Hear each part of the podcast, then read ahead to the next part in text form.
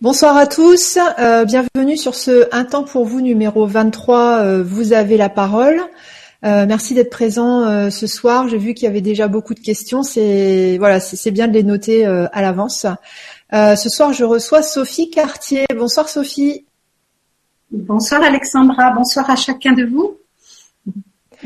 Alors, euh, tu, tu m'as contacté donc pour, euh, enfin suite à la proposition que j'avais faite euh, donc de de participation à un temps pour vous. donc ce soir, tu vas tu vas nous raconter un petit peu ton ton parcours d'éveil atypique. oui.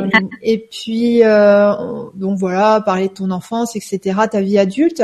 ensuite, on parlera de ce que tu fais maintenant tes activités mhm. euh, professionnelles, etc. Et puis ensuite, on fera euh, le, le question-réponse. Merci, merci, super, avec plaisir. Alors effectivement, donc euh, je m'appelle Sophie Cartier. Là, je suis actuellement en Suisse où je réside maintenant depuis 15 ans. Mais mon parcours initial, c'est d'être française et d'avoir habité dans le sud de la France. Donc j'ai démarré une vie de famille magnifique avec un parcours, euh, je dirais, doré, euh, une enfance, euh, une, personnalité très sensible, extrêmement sensible, mais ça s'arrêtait là. C'est-à-dire aucune connexion de conscience, aucune ouverture médiumnique, intuitive, juste un parcours de vie d'une enfant des années 57, puisque je suis née en 1957. Et dans ce parcours de vie, euh, j'ai grandi dans ce cocon. Euh, j'ai continué à faire mes, mes études brillantes. Euh, j'ai commencé des études médicales qui sont des, donc j'ai j'ai terminé avec des études un diplôme de dentaire, de médecine dentaire. Et puis j'avais donc un frère qui aujourd'hui n'est plus physiquement présent sur cette sur cette planète. Et puis j'ai une sœur, Marianne, et donc des parents qui ont aujourd'hui aussi quitté ce plan mais à l'époque, donc, c'était une famille tout à fait euh, équilibrée, harmonieuse, mais sans aucune ouverture de conscience spirituelle, si ce n'est un parcours euh, classique chrétienté, euh, religieux, à l'école, comme on faisait à l'époque. Et puis, ma vie a continué. Mes parents ont choisi de partir en Suisse hein, avec mon frère et ma sœur. À l'époque, je commençais mes études de dentaire, donc j'ai décidé de ne pas les accompagner. Et donc, j'ai fait ce parcours, j'ai terminé mes études de dentaire à Paris. Et je me suis donc retrouvée sur Paris, toujours dans une, parfaite vie parisienne, très agréable, très sympathique, vivant une époque euh, sympa, mais ça s'arrêtait là. Il n'y avait absolument aucune connexion avec euh, euh, ou conscience avec un parcours divin ou un une relation divine avec quoi que ce soit. Je vivais ma vie joyeuse, sympathique et et, et un certain équilibre, mais toujours avec une très grande sensibilité, hypersensibilité qui qui s'arrangeait pas. Et en fait, à partir du moment où mes parents ont quitté la France et sont partis en Suisse, c'était dans les années 75. Euh, une sorte d'angoisse profonde était née, permanente, dès le matin au réveil, mais euh, ça s'arrêtait là. Et puis euh, un jour, euh, euh, j'ai ensuite acheté un cabinet dentaire et à Paris. Et pendant 12 ans, j'ai vécu ma vie euh, parisienne tranquillement. Et puis c'était euh, dans les années en 2000, euh, en 1990, fin 98, hein, euh, là a commencé à changer. Quelque chose a commencé à changer dans ce parcours idyllique hein, quelque part. Euh, C'est-à-dire que j'ai commencé à devenir, à me vider dans mon énergie, à pleurer tout le temps entre chaque patient. Et je comprenais pas ce qui se passait. Et je me suis dit bon, bah, ça doit être mes patients euh, qui me pompent mon énergie. C'est une réaction vraiment purement mentale, purement euh, euh, matérielle.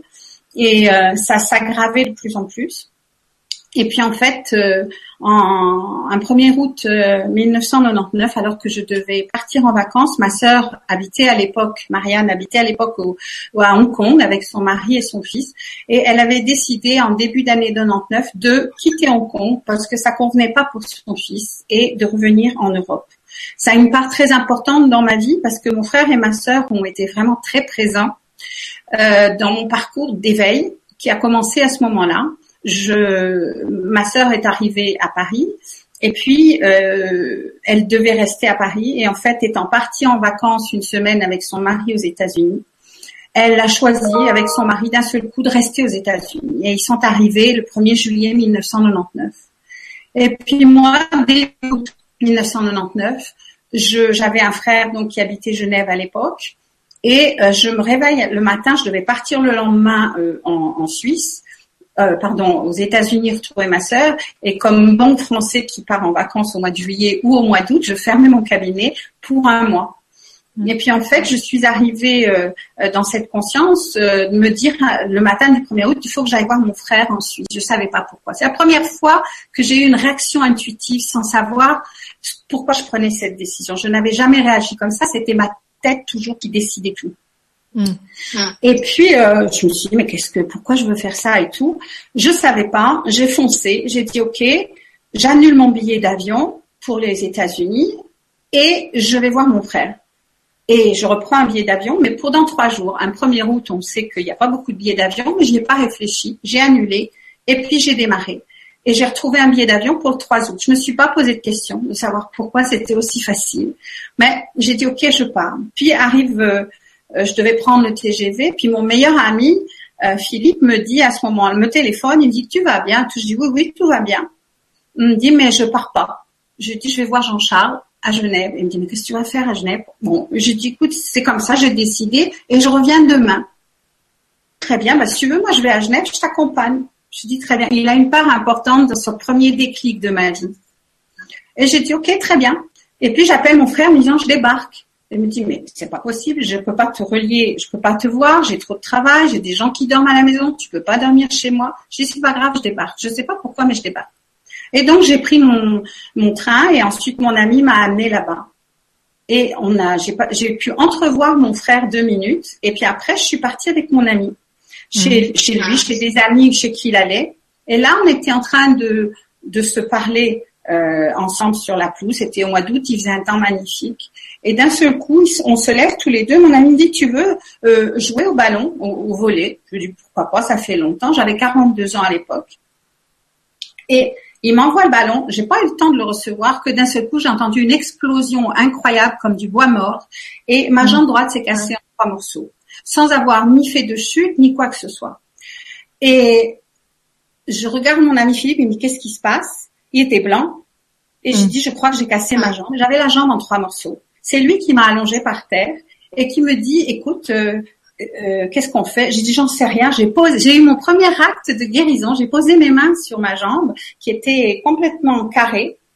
Hmm. Et puis ah. pour ne plus avoir mal. Et puis l'aventure a commencé comme ça. Et donc de fil en aiguille, je suis restée finalement donc euh, chez mon frère pendant trois semaines.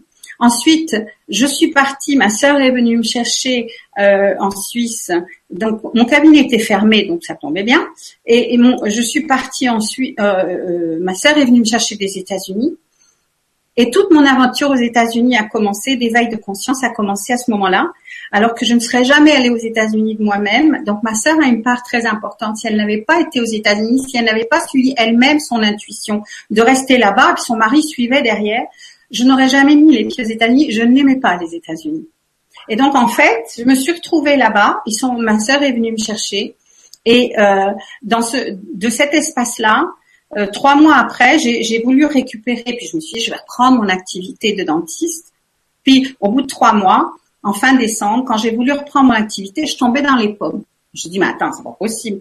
Je, je veux reprendre l'avion, je veux partir et travailler avec mon activité que j'avais laissée à un copain et je pouvais pas prendre l'avion. Donc je me suis dit, ok, il faut que là tu réfléchisses différemment. Il y a quelque chose qui se passe. Et donc c'est comme ça que j'ai décidé, que j'ai compris que je ne pouvais plus rentrer aux États, dans mon activité en France à Paris. Il fallait que j'arrête tout. Hmm. Et donc j'ai tout ah. arrêté. À ce moment-là, j'ai pu reprendre mon billet d'avion. Le jour où j'ai décidé ça, je suis rentrée en, en, en, Europe, à Paris, et puis j'ai quitté mon cabinet. J'ai vendu pour Peanuts mon cabinet j'ai rendu mon appartement et je suis rentrée aux États-Unis en me disant mais maintenant qu'est-ce que je fais? Je ne savais pas ce que j'allais faire, mais j'avais pas d'autre solution que de suivre ce corps qui me donnait des informations. Je comprenais pas ce qui se passait. Et c'est comme ça que ça a commencé. Un jour, une amie euh, européenne m'a téléphoné là-bas en me disant j'ai appris que ta maman euh, par ta maman que tu arrêtais tout et que tu cherchais une, quelque chose, une université aux États-Unis pour faire un parcours différent. Et j'ai dit d'accord. Elle me dit écoute, moi j'ai une amie qui a fait une université qui s'appelle Delphi University. J'ai dit qu'est-ce que c'est? Elle me dit bah écoute, à l'époque il n'y avait pas encore les sites et tout ça. Hein, je parle des c'était en tout juste 2000. Mm. Donc euh, euh, il y en avait pas partout. Elle me dit ben t'as qu'à aller voir, voilà le mail. Donc j'ai envoyé un mail et j'attendais qu'on me dise le programme pour savoir ce que j'allais en faire. Et puis en fait, un jour, ma, ma soeur me, me dit, écoute, tu as reçu un courrier on te dit que tu es invité à aller à l'université de Delphi, qu'ils ont bien reçu ton, ton ta demande et le chèque que tu leur as envoyé et qu'ils t'attendent là-bas. J'ai dit attends mais moi j'ai jamais envoyé de chèque, je sais même pas ce qu'on fait dans cette université, donc comment est-ce qu'on peut m'envoyer ça? Hmm. Et je dis je sais pas. Alors pour la première, la deuxième fois, j'ai eu à nouveau une réaction intuitive, médiumnique, immédiate que j'ai ouverte et j'ai dit ok si je suis invitée puis que j'ai payé et eh ben j'y vais et puis on verra bien. Je savais mm. rien de ce que c'était, rien de ce qu'on faisait là-bas. Et en fait, cette, euh, cette école Delphi University est une université d'éveil et de conscience, suivant les anciens mystères. Et c'est comme ça que j'ai débarqué là-bas. Et en fait, euh, j'ai jamais quitté ce lieu pendant les deux années qui ont suivi parce que je suis tombée dans un état de dépression très profonde. J'avais déjà commencé avant.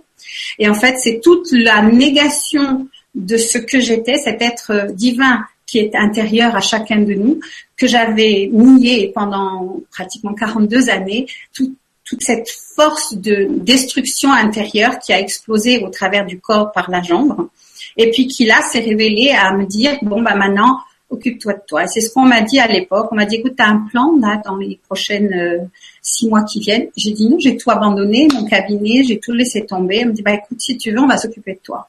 Et c'est mm. comme ça que ça a commencé. Et en fait, ce qui s'est passé dans cette école, c'est une école de sagesse suivant les anciens mystères. Donc, c'est un lieu où on va aller guérir l'esprit, on va aller accompagner en conscience euh, des portes que chacun d'entre nous peut fermer. Euh, moi, j'avais vraiment tout bétonné depuis l'origine de cette vie en tout cas. Et puis, euh, on vous apprend pas à devenir guérisseur ou thérapeute ou ce genre de choses, mais on apprend à créer un espace à l'intérieur de soi, à le laisser se développer, à le laisser s'ouvrir, euh, euh, un espace de vie qui n'est pas rempli par notre quotidien, par nos pensées, par tout notre parcours de vie, et qui progressivement se créant permet de laisser émaner cette médiumnité qui n'était pas révélée chez moi et comme l'est souvent chez beaucoup de personnes. Et donc progressivement, je me suis ouverte à cette médiumnité, à cette connexion euh, euh, entre ma vibration et le divin en, en chacun de nous. Et euh, à un moment, c'était une évidence. C'est devenu une évidence que ce parcours qu'on m'avait, dans lequel on m'avait accompagné, ben, c'était dans ce parcours-là que j'allais euh, accompagner d'autres euh, à un moment ou à un autre. Et puis j'avais l'intention de rester aux États-Unis, mais la vie a encore suivi euh, le parcours différemment. Et je suis rentrée en vacances en Europe. Et puis j'ai voulu repartir aux États-Unis et à nouveau mon corps s'est bloqué. C'est-à-dire que j'étais, je pouvais plus marcher une semaine avant le départ. Et tant que j'avais pas compris mon message, euh, je pouvais plus marcher. Et le message, vous allez me dire, il était évident, tu restes ici, mm. mais c'était pas ce message-là seulement. C'était le message de tu restes ici, mais avec le cœur, pas par obligation, pas parce que tu peux pas marcher, mais parce que c'est la décision de ton cœur de rester. Ça n'est que mm. quand j'ai pris cette décision-là, donc avec mon cœur, c'est-à-dire la joie et non pas arculon, que j'ai pu recommencer à marcher. Et donc je me suis dit, ok, je suis là, je dois rester ici, en Europe. Je ne sais pas pourquoi, mais j'y reste. Et je me suis dit, ok, je vais choisir un lieu où habiter. Donc, je me suis, de par mon parcours, j'avais appris à, à écouter euh, autre chose que les décisions du corps et de la tête. Et donc, je me suis harmonisée. Puis, j'ai, j'ai dit, ok, ok, je fais le choix de retourner dans le sud de la France et non pas à Paris, qui était la ville dans laquelle je vivais avant. Et j'y suis retournée, j'ai trouvé un petit appartement pour louer. J'ai rencontré très rapidement des amis très chers euh, qui euh, sont toujours dans ma vie au jour d'aujourd'hui. Et ça, c'était au mois de août-septembre 2002. Mmh. Et puis, euh, mon frère est venu me voir au mois de novembre en me disant, mais qu'est-ce que tu fais là? Tu es toujours dans le château de la Belle au Bois dormant, t'as pas encore compris. Qu'est-ce que tu fais là? Et moi, j'ai pas entendu ce qu'il a dit. Il me raconte. il y avait encore des choses qui passaient pas trop. Et puis en fait, euh, je suis rentrée en Suisse pour les fêtes de fin d'année. Et puis début janvier 2003, ma sœur me téléphone en m'annonçant la, mort de notre frère, hein, qui est mort d'une crise cardiaque brutale. Et là, ça a été, euh, je suis arrivée tout de suite en Suisse. Et en fait, j'ai jamais quitté, plus, j'ai plus jamais quitté la Suisse à ce moment-là. Tout s'est mis en place d'une manière, euh, c'était une évidence que c'était ici que je devais revenir, alors que je n'ai jamais voulu venir en Suisse de ma vie Et donc c'est comme ça que ça s'est remis en route et que un parcours à nouveau s'est ouvert ici après avoir fait ce deuil familial euh, avec ma mère et, et ma sœur. Eh bien, je me suis retrouvée ici puis je me suis dit ok, on m'a dit mais demande un permis parce qu'en Suisse, bah on demande un permis de travail. J'ai dit bon, bah, si vous voulez. J'ai demandé mon permis, je l'ai attendu. Puis un jour, j'ai reçu un papier me disant qu'on m'aimait beaucoup, mais en tant que en tant que touriste, ah et que à l'époque c'était pas aussi facile qu'aujourd'hui. Et j'ai dit ah bon bah très bien, je rentre chez moi, je reviendrai en tant que touriste. Et puis une semaine après, j'ai reçu un petit courrier avec un permis dedans. Et je me suis toujours et donc j'ai reçu mon permis et je me suis toujours dit il y a eu un petit ange qui est passé par là et mmh. puis qui a ouvert le mauvais tiroir et ensuite qui a ouvert le bon et puis qui m'a et donc c'est comme ça que je suis restée en Suisse et que ensuite à la suite de et c'était il y a 15 ans maintenant et en la suite de ce parcours-là, une autre porte s'est ouverte, qui est le, la porte de l'éveil de la conscience. C'est-à-dire là, je m'étais éveillée à une ouverture de connexion divine, mais là maintenant, l'éveil de conscience, c'était de revenir à soi et de voir le monde différemment, de voir l'autre différemment et de s'ouvrir, de s'ouvrir à cette étape-là que j'accomplis au travers du courant miracle et de différents enseignements. Mm-hmm. Voilà mon parcours. Hein. Et, euh... euh pardon. Bah non, vas-y. vas-y, ma belle. J'ai fait ça en résumé. Hein. Euh, tu peux revenir sur cette histoire de euh, d'université et de chèque là? Donc toi, t'as pas fait de chèque? Ah non, oui, alors voilà, que je te dise, oui, c'était trop drôle. J'ai jamais fait de chèque, je savais pas ce qu'on y faisait dans cette université. Moi, je pensais que c'était une université médicale ou euh, comme euh, d'autres universités. Je n'avais pas reçu de programme, j'avais rien du tout. Donc, quand je suis arrivée, je suis allée voir le, la personne responsable de cette école et j'ai dit, écoutez, voilà, moi, c'est Sophie, vous m'avez euh, envoyé un courrier comme quoi j'avais bien envoyé de chèque qu'on m'attendrait à l'aéroport d'Atlanta puisque c'est une université qui se trouve euh, à deux heures d'Atlanta sur la côte est mm. et euh, dans un lieu c'est en fait une ancienne réserve indienne, un ancien lieu, une forêt indienne. Et, euh, et la personne me dit, et je dis, mais moi j'ai jamais entendu parler de vous, j'ai jamais envoyé de chèque, et euh, je sais pas ce qu'on fait ici. Mais je savais par contre que c'était là que je devais rester, alors que je savais même pas encore. C'est la troisième information euh, médiumnique que j'ai, intuitive que j'ai reçue euh, à ce moment-là, avant d'avoir vraiment une autre ouverture. Et il a éclaté de rire. Je me rappelle, ça s'appelait Il a éclaté de rire. Il me dit, mais je me suis encore trompée. Je dis, comment vous êtes encore trompée? Entre guillemets. il me dit, ben, le courrier que vous avez reçu, je devais l'envoyer à quelqu'un d'autre. Je me suis, j'ai interversé les enveloppes. Ah. Et la personne qui avait payé, etc., elle, elle a reçu le programme de l'université. Il s'était trompé. Et donc, en fait, ben, ben j'ai réglé euh, euh, le, le, le, cours. J'ai rencontré quelque temps après la personne dont j'avais pris la place. Hmm. Mais c'est pour rendre compte que quand le, le, il est temps de faire l'éveil, il est temps d'ouvrir la, la cette, de sortir de ce, cette dénégation dans laquelle souvent on peut se trouver, tous les outils sont bons. tout à fait. Tu sais ce que ça me rappelle? Euh, ça me rappelle euh, le livre Le Retour, euh, Criéon, Michael de l'intention pure, quand il sort de l'hôpital, quand il est dans la clinique et qu'on lui dit euh, quelqu'un, quelqu'un a, réglé vos frais d'hôpital, etc. ouais, ça me fait penser à ça. Alors, c'est vrai que tout ce parcours qui a quand même duré pratiquement trois années, hein, donc on je me suis occupée de moi, je me suis laissée enfin occuper de moi. euh, ça n'est que des aventures, comme tu viens de dire, et comme ce livre nous donne ces informations. C'est, c'est-à-dire que ce que j'ai vécu, c'est vraiment comment on peut être, mais refuser toute connexion avec son intuition, bloquer, fermer toutes les portes, ce qui est le cas de beaucoup de personnes. Euh, en tout cas de, de, ma génération, de ceux qui ont 35, 40, 45 ans aujourd'hui. Maintenant, les jeunes, les enfants qui viennent, eux, ont toutes euh, déjà euh, une grande ouverture, puis leurs parents euh, les accompagnent dans ce parcours-là.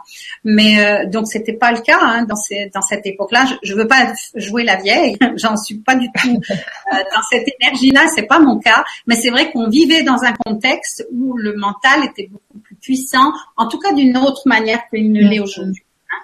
Et donc l'ouverture à, à, de la conscience s'est beaucoup développée, mais toujours en étant relié avec la conscience intuitive. Euh, de, euh, de, de, se soigner le corps, de se soigner nos émotions. On, vit encore dans ce parcours thérapeutique, même bien que ça s'améliore.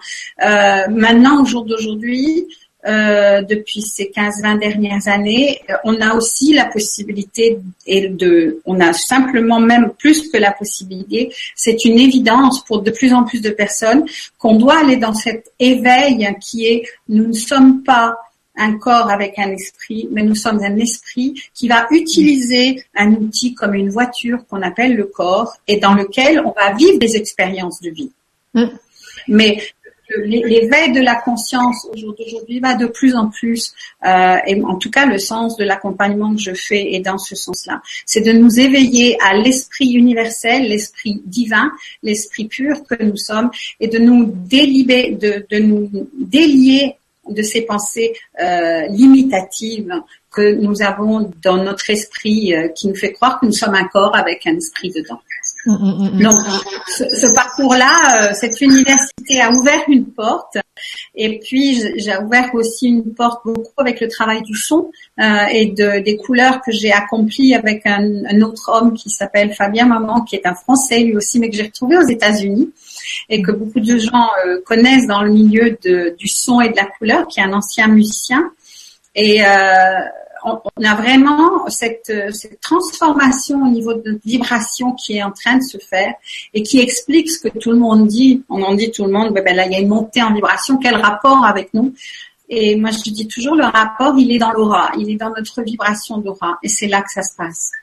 Hum, hum. Donc euh, tout ce parcours-là, euh, après j'en suis arrivée à me dire mais je vais vous dire, la première pensée, ça faisait pas deux jours que j'étais dans cette université, donc j'avais aucune notion même de ce que c'était que, euh, voilà, la seule relation avec la médiumnité que je pouvais avoir, c'est que de temps en temps, pour me soutenir le moral, parce que je cherchais l'homme de ma vie, j'allais voir des voyants qui me soutenaient le moral en me disant, oui, oui, ça va venir, ça va venir, ça va venir. Je stimule à, aujourd'hui, aujourd'hui, je n'ai jamais été mariée, je n'ai pas d'enfant, et j'ai compris au, au cours de ce parcours que la recherche qui était l'appel vraiment de mon âme, c'était ce mariage divin intérieur, ces mariages, on va appeler euh, l'énergie féminine et masculine divine, et mhm. que c'était euh, en fait un, un mélange de niveaux de conscience que j'avais fait à l'époque et euh, euh, cette, euh, cette rencontre avec l'intuition et, et, la médiumnité, c'était juste une porte ouverte pour sortir de cette négation, en fait. Mm. Et, et le parcours, en fait, donc quand je suis arrivée, c'est dans les deux premiers jours, j'étais à Delphi et c'était vraiment un effondrement de tout. Et mais il y avait une pensée dans ma tête qui arrêtait pas de, de venir, qui me disait mais Sophie, tout ça tu l'as déjà fait, tout ça tu le sais déjà, et tu t'es plantée, t'as pas été jusqu'au bout. et je comprenais pas ce que ça voulait dire. Je comprenais rien du tout. Et ça n'est que sur le temps, avec tout ce, temps qui s'est passé, que la clarté euh, s'est mise en place. Exactement. Et cet accompagnement je le suis encore dans ma vie avec deux êtres euh, divins qui sont sur cette planète Terre. On a beaucoup entendu parler, je pense que beaucoup de gens connaissent Amma, hein, qui est euh, donc euh, mère Amma, qui est cette femme qui embrasse, qui a embrassé des millions de gens sur cette planète. Et je, moi, je suis mon accompagnement de vie avec une femme qui s'appelle Mère Mira, qui elle accompagne dans le silence, qui est de la même vibration que Amma, mais dans le silence. Il n'y a pas d'enseignement par les mots. Et donc, elle nous amène à rentrer dans la rencontre du silence, qui on n'a pas l'habitude d'y penser, mais le silence est la qualité principale du féminin, c'est-à-dire du divin féminin. Ouais, alors que toutes les filles, pip, pip, pip, Et on papote, on papote, on papote. et le papotage est relié à notre énergie masculine. Et donc, la, la, le, coup, quand on est dans l'écoute de son enfant ou l'écoute intérieure ou euh, qu'on est dans l'écoute de l'autre, c'est-à-dire quand il va parler, ce que tu es en train de faire avec moi ou, ou, que chacun de, de, vous qui est présent fait euh, et me font la joie de faire, c'est-à-dire que dans cette écoute, on, a, on met en place cette qualité qui est le silence pour pouvoir entendre l'autre hein, par notre silence intérieur. Et c'est cette qualité que j'ai développée avec euh, en allant depuis 15 ans accompagner euh, voir cette femme qui est euh, Mère Mira, donc peut-être certains d'entre vous connaissent qui est en Allemagne. Et puis depuis une dizaine d'années maintenant, un accompagnement dans le silence aussi, mais le silence au travers de l'homme, c'est-à-dire au travers des mots, comme au travers des mots on peut entendre le silence, avec l'accompagnement d'un d'un homme qui s'appelle Muji, qu'on peut voir aussi sur euh, Internet, qu'on peut rencontrer sur Internet. Il a énormément de vidéos. Euh, donc c'est cette rencontre aussi, cet accompagnement de ces deux vibrations qui continuent à m'accompagner euh, et donc dans lequel je continue à accompagner aussi d'autres personnes pour avancer dans cet éveil de la conscience c'est-à-dire ce qu'on souvent les gens au jour d'aujourd'hui parlent de l'illumination, euh, etc. Et moi j'aime bien dire que ce sont d'autres mots qu'on utilise plutôt que l'illumination. L'éveil, ça veut dire que nous éveillons notre esprit à une autre manière de voir le monde et à une autre manière de voir les gens. Et c'est ça qu'on appelle l'illumination. C'est rien d'autre. Et cette, euh, ce passage-là, euh, on peut l'accomplir donc avec différentes personnes ou avec euh, ça peut être fait maintenant à n'importe quel moment. Et euh, donc voilà, c'est le parcours et c'est l'explication que je pense que j'ai de cette petite voix qui me disait mais tu l'as déjà fait, mais tu l'as déjà fait et t'as pas été jusqu'au bout. donc voilà. Ce qui est intéressant dans ton Attends, j'ai un retour. Attends. Attends. Ouais. J'ai un retour de son. Euh, oui. C'est bon, c'est passé. Pour moi, ça va. Ouais. Ce qui est intéressant dans ton discours, c'est que c'est simple. Euh, tu n'utilises pas des termes, euh, voilà, New Age ou etc. Enfin, on sent que c'est du, c'est du vrai, c'est du vécu, c'est pas du spirituel fantasmé. Non. Et ton discours est simple et voilà, par rapport à ça, c'est vrai que c'est, bah, c'est agréable à écouter. Ben, je te remercie. Et en fait, si tu veux, je, je, je donne toujours cette, cette information, c'est que le parcours qu'on fait, euh, même si bon, j'étais dentiste, ok, j'ai donc fait partie du, monde médical et je ne nie, je ne renie pas le monde médical, je l'accompagne. Je pense que dans, dans l'éveil de, de conscience que nous faisons, euh, il n'y a a pas à nier le monde médical, mais il y a juste à accompagner une certaine vision de la maladie euh, par une autre conscience.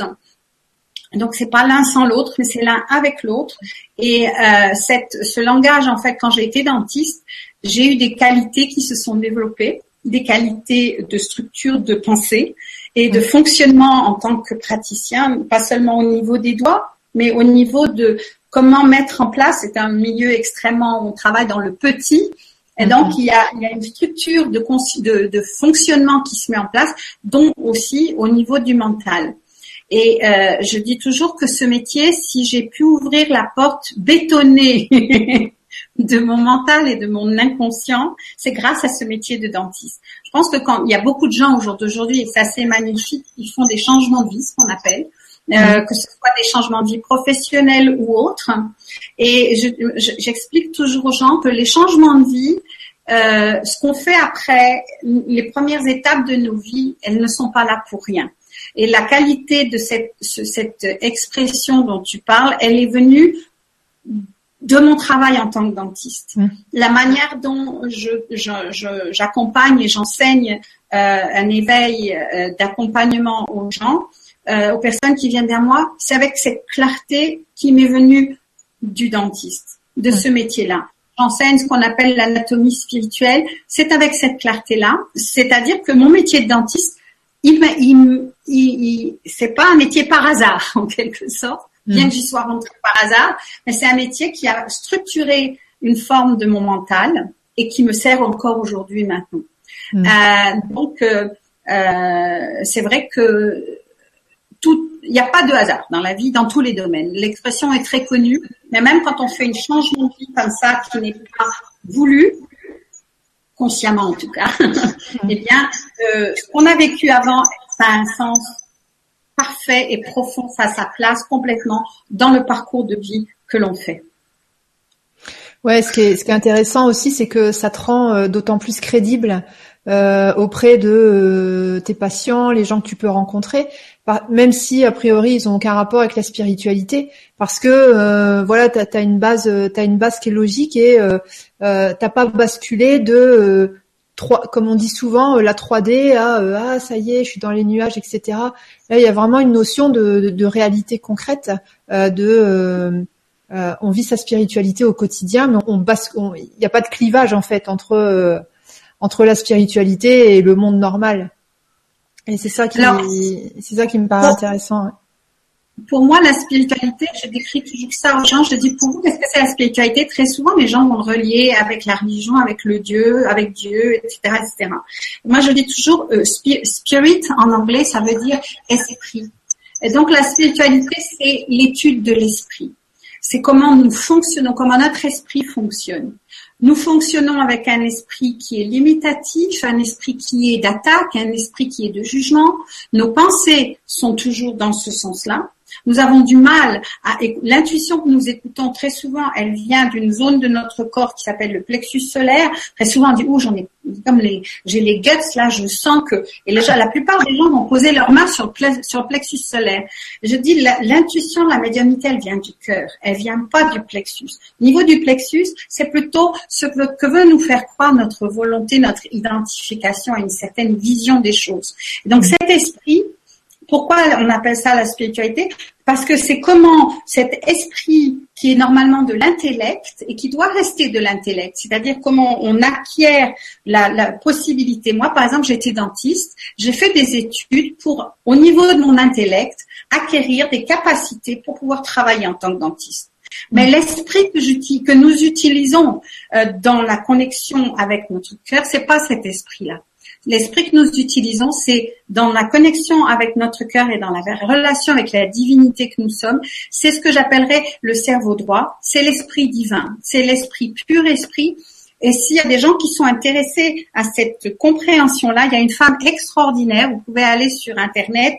Euh, il y a une femme qui s'appelle Gilles, euh, J-I-2-L, Bolte, B-O-L-T-E. C'est une américaine qui est une scientifique qui a étudié le cerveau et qui a fait un AVC. Et au travers de cet AVC, il y a maintenant une vingtaine d'années, c'est une femme qui doit avoir une cinquantaine d'années aujourd'hui, et elle avait étudié, elle avait décidé de faire ce parcours d'enseignement scientifique parce qu'elle avait un frère qui avait un problème au niveau de son cerveau. Et elle voulait comprendre pourquoi son frère avait ce problème-là. Et donc, elle a fait un AVC à la suite de ça, au bout d'une vingtaine d'années. Et alors que dans l'AVC, on va, donc c'est un arrêt brutal d'irrigation du cerveau, un AVC, et qu'on tombe dans les pommes en général, et puis hop, on perd conscience et on, sort ou pas du coma après.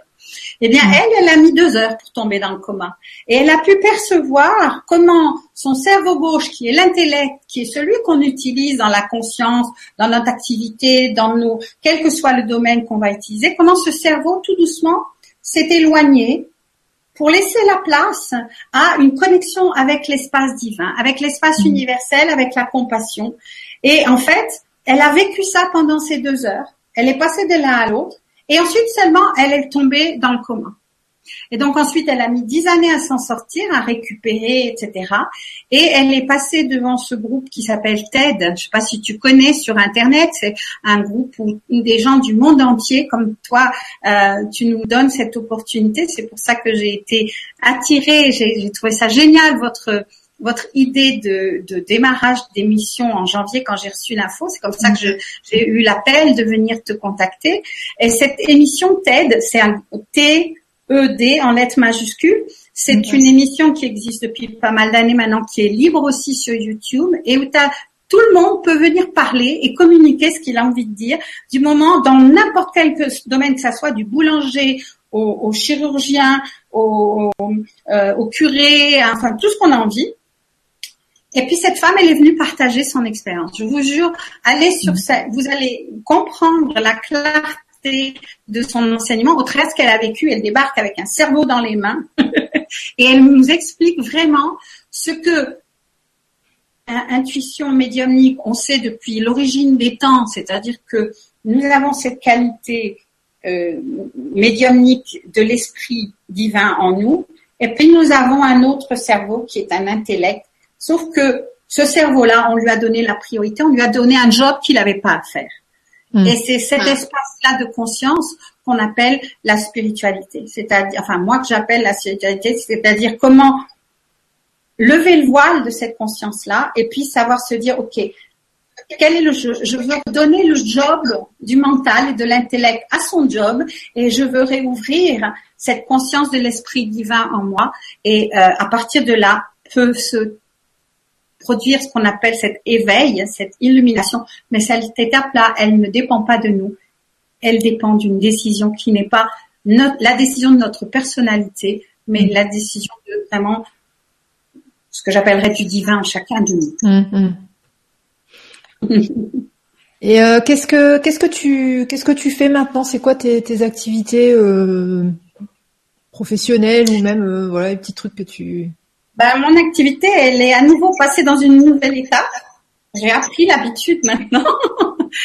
Donc, euh, euh, j'avais une maman qui, est, euh, qui a quitté ce monde l'année dernière, le 26 décembre 2015, et à la suite de son de son décès, euh, ben d'un seul coup quelque chose a vraiment profondément changé dans ma vie. C'est-à-dire que Bien sûr, il y avait plus physiquement la présence de, ma mère, mais euh, ça s'est matérialisé d'une certaine façon étonnante. C'est-à-dire que d'un seul coup, toute mon activité s'est arrêtée.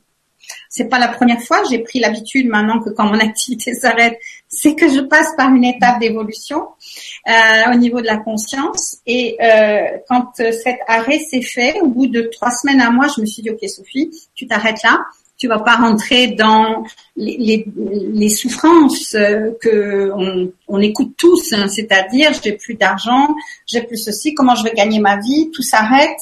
Euh, je me suis dit reprends, reprends le travail de conscience. Euh, tu as quelque chose à comprendre de ça. Mm. Et ce travail-là a duré pratiquement une année, hein, tout en ayant de temps en temps toujours comme d'habitude, et je transmets ce message à tout le monde non pas parce qu'on me l'a dit, mais par le vécu, c'est que euh, quand on vit des époques, des moments de vie comme ça où tout a l'air de s'effondrer et où on, ne sait plus euh, comment on va s'en sortir de sa vie, que ce soit des niveaux de divers financiers, familial, etc. Si on, revient vraiment dans cet état intérieur, dans cette écoute euh, de notre conscience et qu'on n'est pas ce corps qui a présente des difficultés, mais qu'on est un esprit, et que, eh bien, les choses, il y a toujours quelque chose qui arrive et puis qui va faire que ce dont on a besoin est à portée de main. Euh, c'est ce que j'appelle apprendre que Dieu n'est pas seulement euh, le divin euh, entre guillemets, mais que Dieu, il est aussi dans le quotidien, dans la matière, dans le vécu. Hum. Et que cette divinité. Et donc, c'est ce que j'ai vraiment euh, vécu. Et puis maintenant, depuis un mois, ben ça, la, la vie a repris. Donc, euh, mais moi, j'ai encore évolué et changé beaucoup de choses dans ma conscience. Donc, je suis une enseignante de, euh, je pratique la peinture inspirée. Et mhm. donc par euh, une étape où on passe d'abord de la peinture par le ressenti, c'est un éveil de conscience aussi, puis on va aller dans rentrer dans la peinture par intuition, et puis ensuite par l'inspirer. L'inspirer, c'est-à-dire qu'on se met au service d'une énergie euh, qui se présente à nous et qui va au travers de de chacun de nous euh, euh, émaner euh, un message qui lui est propre au travers des couleurs et au travers du de la vibration des formes sur cette toile. Donc je fais cette pratique et je l'enseigne. Donc c'est un éveil de conscience aussi parce que elle est basée c'est une de mes amies Patricia ici en Suisse qui a mis cette approche au point il y a maintenant plus d'une quinzaine d'années Et euh, elle est basée maintenant sur l'évolution de, de, la vision du courant miracle. Je suis donc aussi une enseignante du courant miracle, un accompagnant plus exactement, parce que le courant miracle ne s'enseigne pas. C'est un, un, livre d'éveil de, de, notre conscience euh, qui a été résumé un petit peu euh, dans mes mots. je dirais que le monde que nous voyons, si on devait résumer cette information du courant miracle, le monde que nous voyons n'est qu'un rêve. Euh, mais donc ce, seul ce qui est réel euh, est vrai, ce qui n'est pas euh, réel fait partie du rêve dont nous ne sommes pas encore réveillés. Et puis je je fais des accompagnements au travers du son, de la couleur, mais non pas de la chromothérapie, mais je travaille avec ce qu'on appelle les couleurs divines, les couleurs pures, au travers des diapasons. Euh, des diapasons dans la vibration d'aura, des diapasons sur le corps qui vont accompagner le corps en suivant les méridiens d'acupuncture et qui vont donc permettre de développer, euh, de débloquer des, des cristallisations qui empêchent l'énergie du corps de circuler et voilà, essentiellement, maintenant j'ai pas mal réduit de choses. Je faisais beaucoup plus de choses avant, mais j'ai réduit à l'essentiel. Bien sûr, euh, euh, et s'il y a des résistances plus profondes, j'accompagne euh, par des approches. Mais le fait, ça, pour aller sur mon site, vous avez pas mal d'informations. Et puis j'accompagne, je suis donc je fais des méditations dans le silence avec Mère Mira ici.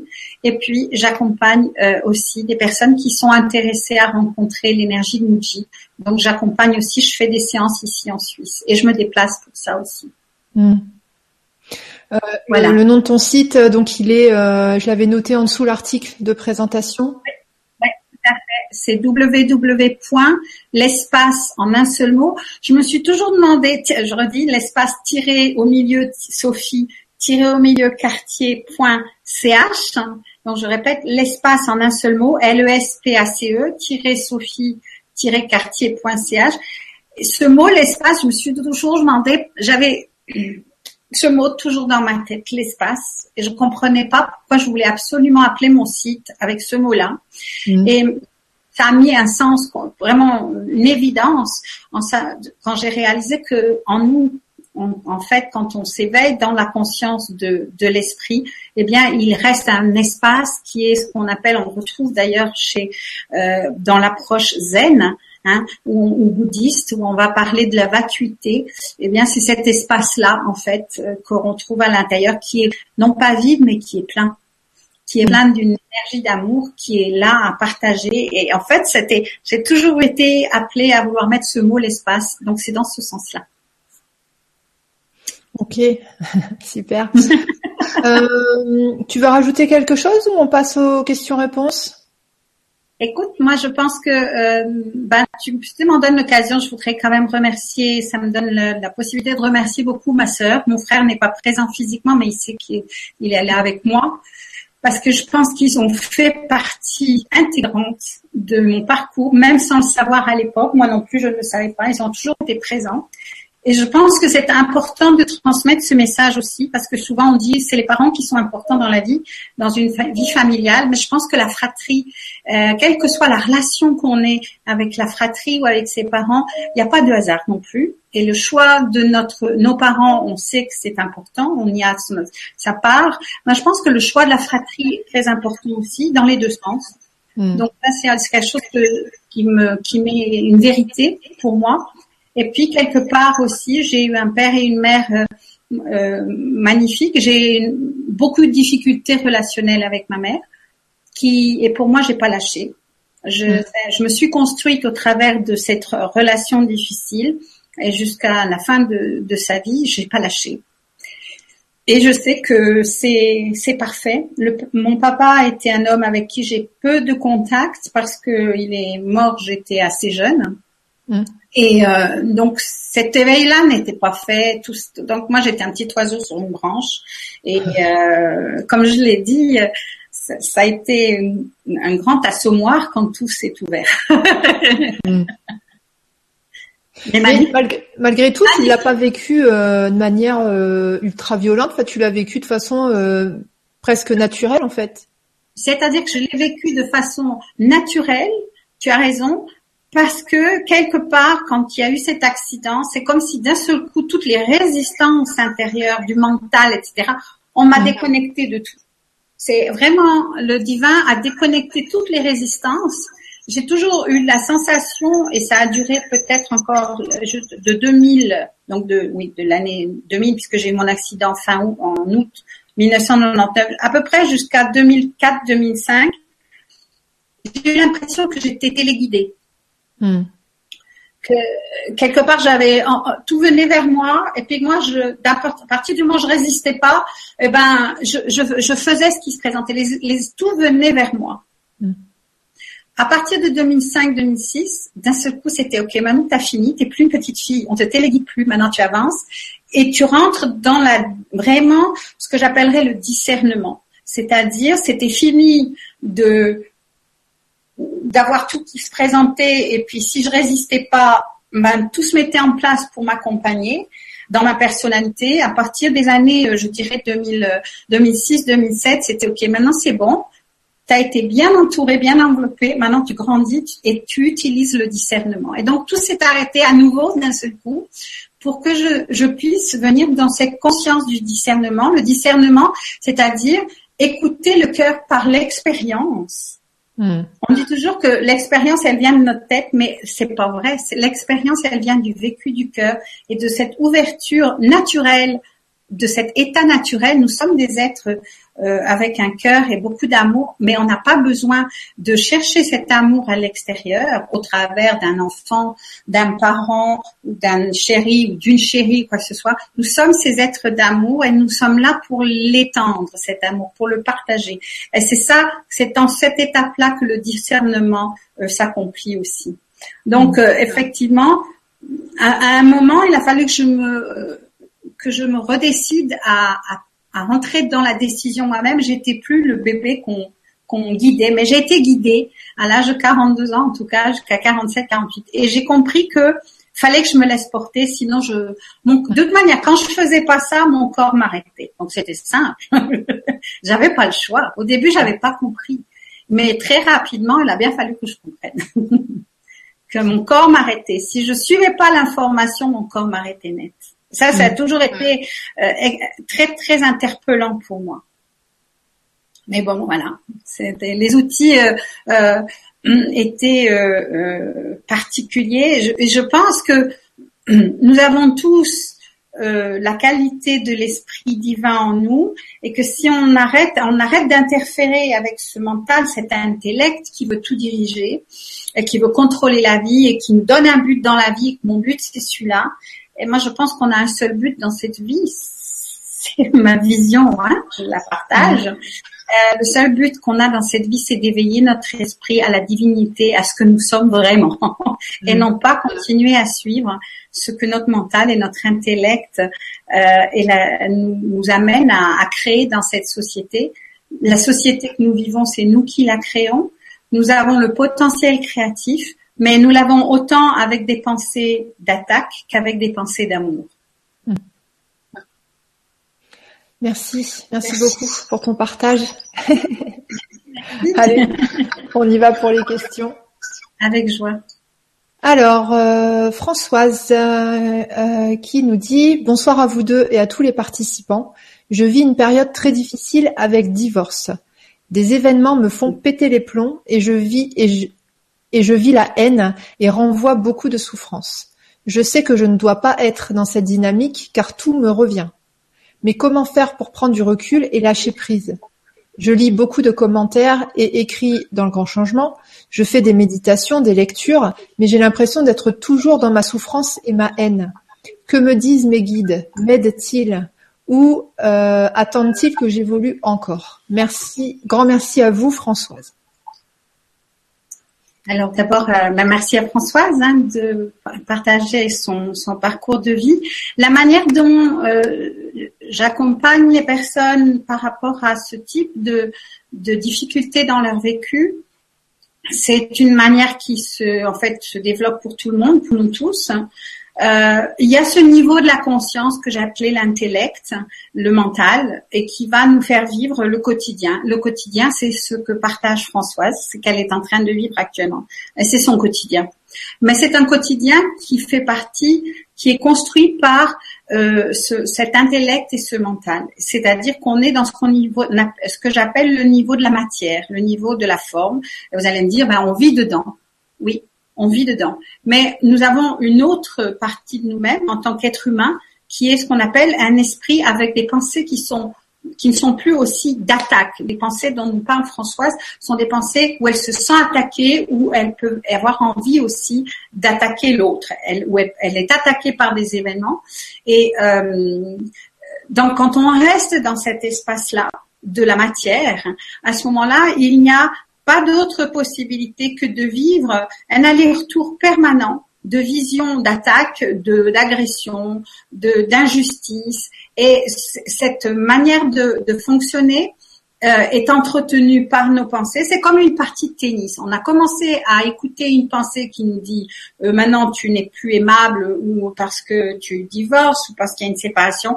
Et cette pensée en amène une autre. On a tous des milliers de pensées dans notre tête et ces pensées, elles font une partie de tennis ou une partie de pigment en permanence. Il y a un moment où ces pensées, euh, on, est complètement, c'est comme un TGV, c'est-à-dire qu'on n'arrive plus à réagir avec notre cœur, on est perdu dans ce train de pensée, dans cette partie de tennis automatique. Donc il y a, c'est dans cet espace-là, il y a difficulté à trouver des solutions, ou en tout cas les solutions qu'on va trouver vont être des solutions au niveau de la matière. Et donc, c'est-à-dire que ça va revenir. On a beau se relier au divin, on a beau tout ce qu'on veut, ça va revenir. Pourquoi? Parce que nos pensées sont toujours les mêmes. Donc, le travail dans lequel j'accompagne les gens, c'est juste apprendre de rentrer dans cette approche de conscience que ces pensées limitatives ne sont pas ce que nous sommes vraiment. Nous ne sommes pas cet être qui passe son temps à jouer au tennis avec des pensées d'attaque et qui se laisse attaquer par ses pensées et qui crée ces événements dans sa vie. Et nous sommes plutôt un être qui a des pensées qui peuvent être qualifiées des pensées d'amour, des pensées de, de voir l'autre avec sa propre souffrance, et parce que nous-mêmes nous émettons cette souffrance. Et c'est un petit peu, ça paraît trop simple comme ça.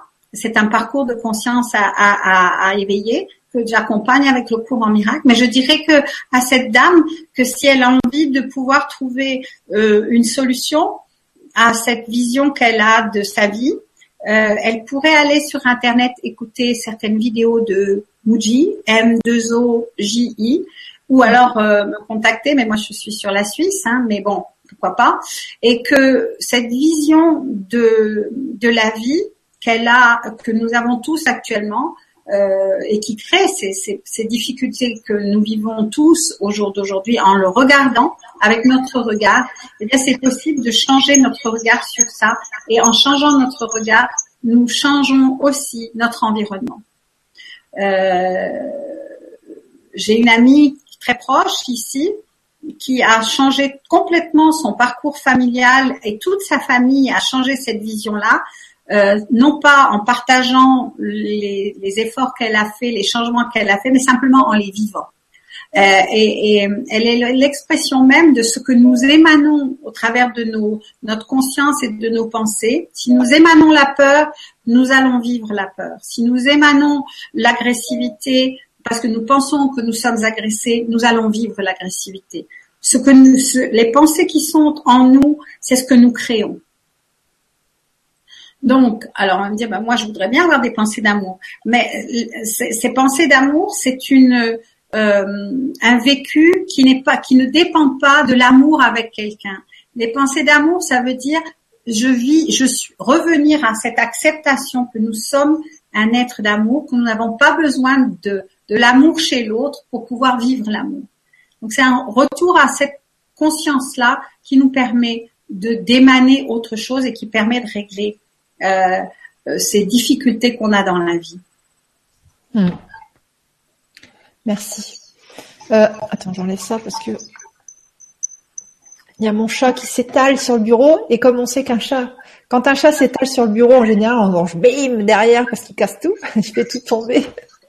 Mais je dis bien que ça n'est pas simple. J'ai pas dit que c'était simple. Attention, euh, mm. parce que ce qui n'est pas simple, c'est d'arrêter d'écouter cette partie de nous. J'ai mis beaucoup d'années avant de comprendre ça. Par contre, si on rencontre un être qui a qui porte cette énergie en lui, euh, comme Muji ou comme ce que j'émane moi, ou comme Mermira ou comme Ama, ce sont des vibrations qui vont nous porter à entrer dans cette conscience-là. J'ai pas dit que c'était mm. facile, mais ça peut l'être. C'est-à-dire que c'est, ça dépend de l'appel du cœur. Si on, en, il y a un moment où on a un ras-le-bol, puis on dit mais maintenant ça suffit. Hein, eh bien à ce moment-là, ce cheminement, il s'ouvre. Mm. Oui. Mais si par contre on reste toujours dans cette, en anglais on appelle ça le pour me, c'est-à-dire je, je, je vis des événements dont je suis complètement indépendante. Je sais, je peux rien faire. J'ai donc donné mon pouvoir à l'environnement qui m'entoure et je suis complètement dépendante de, de, cet environnement. Alors il y a un, un, un travail de, de, conscience à faire pour cette personne. Tout dépend quelle est la force, l'appel qu'elle a en elle. Mm, mm, mm. Merci Sophie. Euh, moi, je vais juste rebondir sur euh, une phrase ou deux tu dis, euh, je sais que je ne dois pas être dans cette dynamique, donc dynamique de pétage de plomb, euh, être dans la haine, etc., renvoyer beaucoup de souffrance. attention parce que être dans la spiritualité, on n'est pas dans un mode euh, il faut que je sois euh, politiquement correct, il faut que je sois euh, spirituellement correct. Au contraire, la spiritualité, c'est on aime tout et on aime surtout et en premier les parties de nous qui sont pas politiquement correctes ou pas sociétalement correctes. Ce qui veut dire que cette partie-là de toi qui est en colère, qui est pleine de haine, saute dedans, accueille-la. Euh, assume, assume, oui, je suis haineuse, oui, j'ai de la colère, et va au bout de l'émotion, va au bout de tes, des pensées qui sont associées à cette émotion.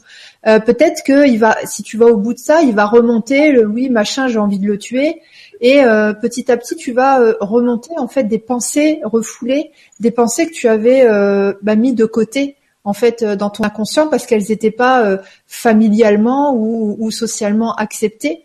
Et c'est ces pensées-là en fait qui nous empêchent d'avancer. Hein. Là, on est sur euh, vraiment du refoulement. Donc, par rapport à toutes ces choses que tu ne veux pas ressentir ou que tu trouves incorrectes de ressentir, l'astuce c'est vraiment de plonger dedans et de les ressentir au maximum, de tout conscientiser. Ça s'appelle l'accueil.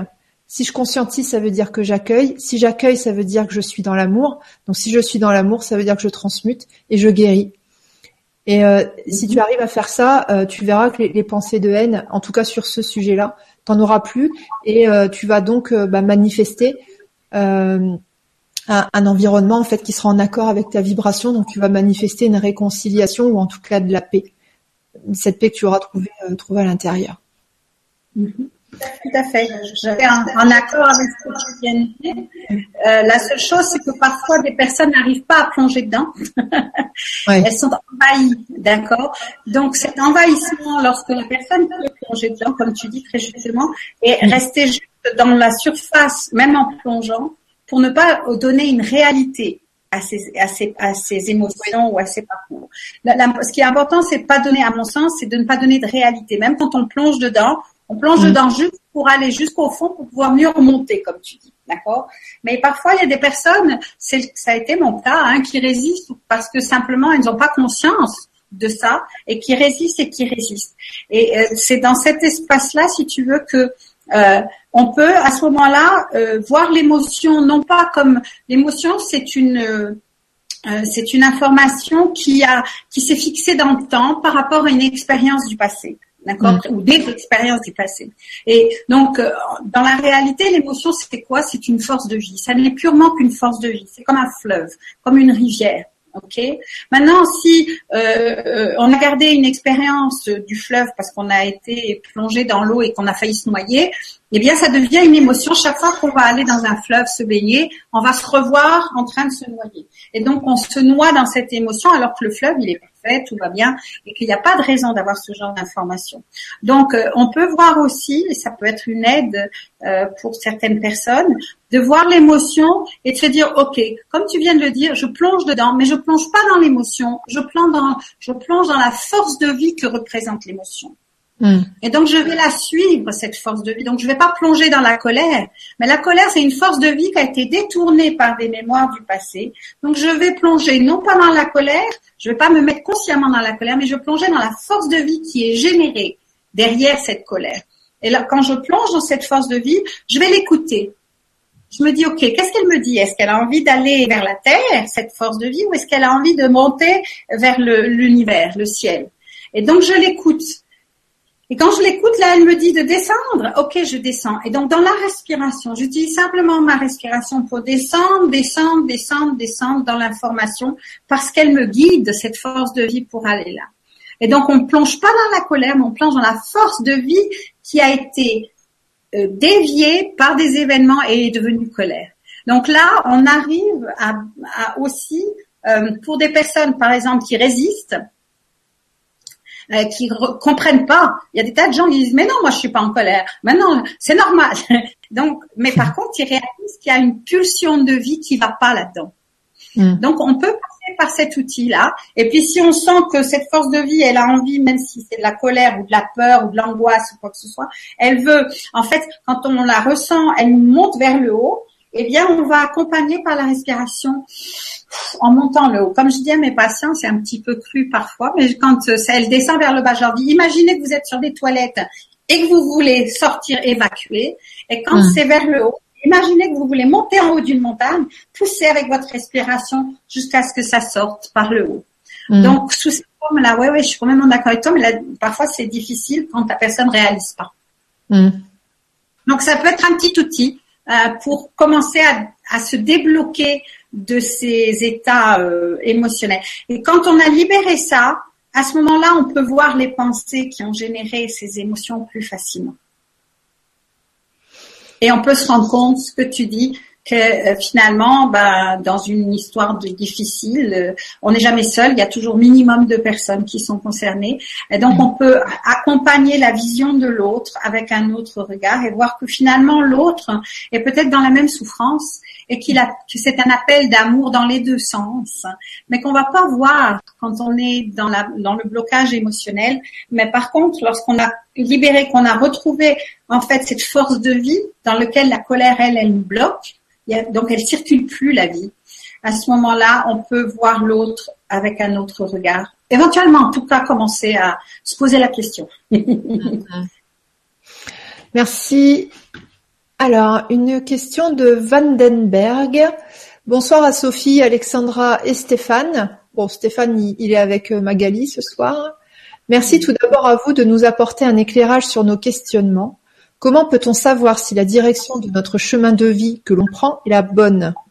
Chaque jour, je prends conscience de l'évolution, mais j'ai l'impression de stagner ou serais-je trop pressée d'obtenir une réalisation concrète? Ou c'est parce que je ne saisis pas la subtilité de ce qui, de ce qui est et de ce que je désire? Je pratique le Reiki et cela m'aide énormément ainsi que la méditation. Pourquoi cette sensation de blocage? Gratitude à vous. Alors, merci d'abord euh, pour ce message. Euh, je suis moi-même une enseignante du Reiki, Reiki Ushui Japon et Tibet, donc c'est-à-dire le, Reiki qui associe l'information de la vibration tibétaine, c'est-à-dire la compassion, et euh, à la au Reiki Ushui Japon. Et euh, la manière dont je, je perçois les choses, hein, toujours, je fais bien cette je dis pas que mon information est universelle pour tout le monde. En tout cas, c'est par mon expérience que je partage ça. Euh, parfois, on a l'impression qu'on bloque. Et, et, et moi, j'aide les personnes en leur disant, mais quand on dit, voilà, j'ai l'impression que je bloque, j'ai l'impression que je résiste, que je vais pas dans le sens que je dois faire, etc. Je dis, cette phrase-là, qu'est-ce que c'est? C'est une pensée, tout simplement une pensée. C'est une pensée peut-être à laquelle on est habitué, c'est-à-dire qu'on la connaît bien, on la pratique depuis pas mal d'années. Et donc, de ce démarrage de cette pensée va venir tout un lot d'informations dans notre mental qui vont nous amener à, une situation qu'on finalement on connaît bien. Mais si par contre on se dit ok cette pensée là qui me dit que je bloque, si je l'écoute pas cette pensée, eh ben je bloque pas. Hmm. Et, et, ça, paraît incroyable à dire, mais c'est une telle réalité. Nous créons, nos pensées sont créatrices. Si j'ai une pensée qui dit j'ai l'impression que je bloque, eh ben on va bloquer. Si par contre j'ai une pensée qui dit ben euh, si la pensée qui me dit je suis en train de bloquer, je l'écoute pas et je laisse venir d'autres informations dans ma tête. J'ai entendu ou j'ai lu, je me souviens plus, une information qui dit que nous avons plus de 70, 70 000, 75 000 pensées par jour qui circulent dans notre tête. Ça fait du monde, hein. Et il y a certaines pensées qui sont qu'on aime mieux que d'autres, avec lesquelles on va euh, rentrer euh, plus facilement parce qu'en fait, soit c'est des pensées qu'on a entendues, pratiquées, soit c'est des pensées que, bah, auxquelles on croit plus facilement que d'autres. Et donc c'est cette information là euh, que je transmettrai. Si cette pensée qui dit que on, a l'impression de bloquer, bah, si on ne l'écoutait pas, qu'on laisse venir d'autres pensées derrière, un moment ou un autre, vous verrez qu'il n'y a rien qui bloque. Il n'y a jamais rien eu qui bloque, si ce n'est cette identification à certaines de nos pensées. Et que par contre, comme euh, nous nous identifions à des pensées et que nous créons à partir de nos pensées, euh, euh, c'est pas les émotions qui nous poussent à créer. On a toujours une pensée qui arrive avant, et puis ensuite l'émotion arrive. Ce qui, les personnes qui sont intéressées par cette vision des choses, je leur proposerais de d'analyser dans la vie euh, que chaque fois qu'il y a quelque chose qui se passe dans leur vie, il y a toujours eu une pensée avant qui a initié mm. euh, ce qui nous est arrivé. Et euh, donc, euh, je dirais que la pensée qui, qui nous dit, euh, eh ben, je ne peux pas, ça bloque, je peux pas aller de l'avant, ou c'est pas mon but, ou j'y arriverai pas. Ben simplement ne pas l'attaquer, mais simplement la mettre de côté, dire non, ok, j'ai pas envie d'écouter, j'ai pas envie de prendre ce train-là aujourd'hui, j'ai pas envie d'écouter cette pensée, et je la remets soit si vous avez une conscience d'un ange gardien en vous, si vous avez la conscience euh, d'une divinité, mais qui vous appartient, qui est en vous, remettez-la à cette partie-là. Et il y a quelque chose qui va se passer au niveau de l'esprit. Si ce travail-là intéresse, ça, ça, fait partie de l'enseignement que je, je, pratique et qui est quand même sur le, basé sur la Bhagavad Gita, qui est l'enseignement du Bouddha euh, depuis l'origine des temps, que pratique Muji et bien d'autres, et puis le courant miracle, c'est-à-dire de nous permettre de voir que ce sont nos pensées qui créent et que nous avons le choix de nos pensées. Alors les gens me disent souvent, mais c'est facile à dire, comment on a le choix de nos pensées? Je dis, écoutez, vous avez quel âge? Alors, La personne me dit, j'ai 40 ans, 35 ans, ou 45 ans ou plus. Je dis, ok, depuis votre enfance, depuis que vous avez 10 ou 15 ans, vous pensez que vous avez changé vos pensées? J'ai dit, ben, ok, le changement, il s'est fait naturellement, spontanément, par le vécu, par l'expérience. Moi, ce que je vous propose, c'est de changer vos pensées consciemment. C'est-à-dire sans attendre qu'un événement vienne vous amener à changer vos pensées, mais en vous disant, OK, j'ai le choix de dire si je les prends ou pas. De changer nos pensées en conscience. Voilà. Donc, si on a l'impression qu'on bloque quelque part, bah, je dis toujours, ok, on, on, a le choix d'aller contre le mur si on bloque. Voilà, on a un choix de se dire, ok, je vais pas contre le mur, je vais me tourner, je vais prendre un autre chemin et je verrai bien où ce chemin va m'emmener. Mais pour ce faire, c'est la question que tu me disais, la remarque que tu me disais tout à l'heure, on a l'impression que tu as accepté. Non, j'ai pas accepté aussi facilement. Ça n'était pas évident. Mais il y a un mmh. moment où le corps m'accompagnait et me disait, OK, fais dans ce sens-là quand on a des informations qui sont données par le corps, il faut les écouter. Alors, on n'est pas obligé d'attendre jusqu'à avoir des problèmes de santé ou des choses importantes qui se passent dans notre corps pour pouvoir écouter le corps. Et c'est cette information-là que je développe au travers de cet enseignement du cours de peinture, c'est-à-dire on va libérer le corps d'un certain nombre de ressentis qui nous empêchent d'écouter. On dit toujours, on écoute le corps quand il va mal. quand il nous donne des jolies informations, on l'entend pas. Hmm. Donc, écoutons, oui, on écoute quand ça va pas, mais on n'écoute pas quand euh, il y a des jolies informations. On n'écoute pas cette partie d'amour qui est en nous et qui nous dit, mais waouh, la vie est magnifique. Regarde-la, mm. entends-la. Et c'est cette partie divine qui est en chacun de nous. Donc, j'accompagne les gens à apprendre à écouter, pas seulement quand le corps a mal, pas seulement quand euh, il y a un problème dans la vie. On a beaucoup d'informations bien avant qu'ils nous viennent, mais qu'on n'entend pas. Mm. Donc, euh, c'est, je dirais ça pour cette personne, peut-être qu'elle peut essayer de se dire, OK, et pourquoi je dis qu'il y a un blocage? Pourquoi j'écoute cette pensée qui me dit que je bloque? Ok, je contourne et j'avance. Il n'y a pas de blocage. Je peux écouter cette pensée-là aussi. Mhm. Ok. Qu'est-ce que tu en penses? oui, oui, oui, Ça revient beaucoup euh, dans les questions ce soir, euh, les pauses dans, dans l'évolution spirituelle. Oui, c'est-à-dire on, on, va y venir. Alors, Dané euh, qui nous dit bonsoir à vous deux et à tous les participants. Que dire Comment dire? Une rencontre, sans doute ma flamme jumelle, un changement total de vie et de perception. Après le grand et absolu déni, quoique, de tout ce qui touche au monde de l'invisible, je me suis retrouvée dans ce chemin ouvert inconsciemment par cet amour. Travail personnel, règlement de quelques blessures d'enfant, et tout va bien. Beau rayonnement de lumière pour moi et les autres. Oui, mais voilà, quelques grains de sable bien terrestres et humains, et j'ai l'impression d'être perdu. Je ne sais plus qui je suis, je n'entends ni mes guides ni les défunts guides qui étaient près de moi. Je me sens seule et j'ai l'impression de m'éteindre. Je sais qu'il y a des moments de pause, mais cette période-là est vraiment difficile pour moi et je suis en souffrance. Du coup, l'amour que je transmets s'en trouve aussi dégradé. Merci de m'aider ou de me mettre sur une piste. Graffini, euh, Graffini. Gratitude infinie, Daniel. Daniel Le. Merci, merci Daniel.